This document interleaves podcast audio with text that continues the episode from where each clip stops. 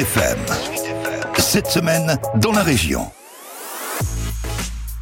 Cette semaine, retour sur le Final Four de la Jeep Elite de basket qui s'est achevé hier au Kind Arena de Rouen. Les quatre premières équipes de la saison régulière du championnat se sont retrouvées jeudi dernier pour les demi-finales d'une formule inédite dont la tenue apparaissait capitale pour Michel Mimran, le directeur général de la Ligue nationale de basket. On est passé plusieurs fois à côté de décisions qui auraient été très difficiles, la saison a été souvent mise un peu sur pause, on a eu un souci avec les joueurs récemment. Si on avait dû finir un peu en queue de poisson, on se serait dit avec déjà l'an dernier, ça a été une catastrophe.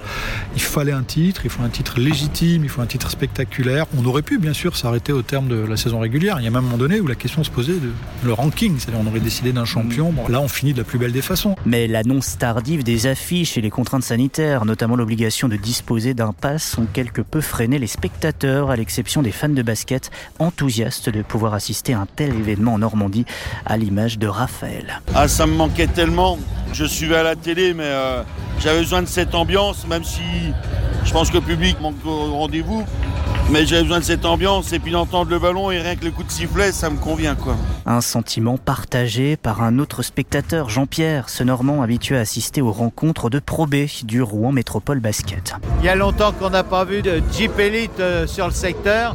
Notre équipe de Rouen, malheureusement, est redescendue il y a quelques années. Puis maintenant, bon, pour remonter le groupe, pour pouvoir réaccéder à la Jeep Elite, on espère d'ici une ou deux saisons. Une Jeep Elite qui a donc accouché de son champion 2021 après leur victoire respective en demi-finale contre Monaco et Strasbourg. La JDA Dijon et Lasvel se sont retrouvés hier lors de la grande finale.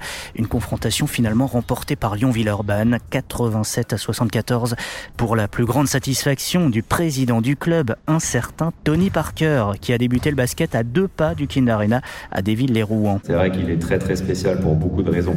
Parce qu'on est à Rouen, on est à la maison, donc il y avait tous mes amis d'enfance, donc c'est vrai que de gagner à Rouen, c'était vraiment, vraiment spécial. J'avais mes coachs de Benjamin, Mini, enfin tout le monde était là. Je suis vraiment, vraiment content euh, pour le club, vraiment content pour tout le monde parce qu'il y a eu un, un travail monstrueux pendant toute l'année. C'était vraiment une longue, longue, longue saison.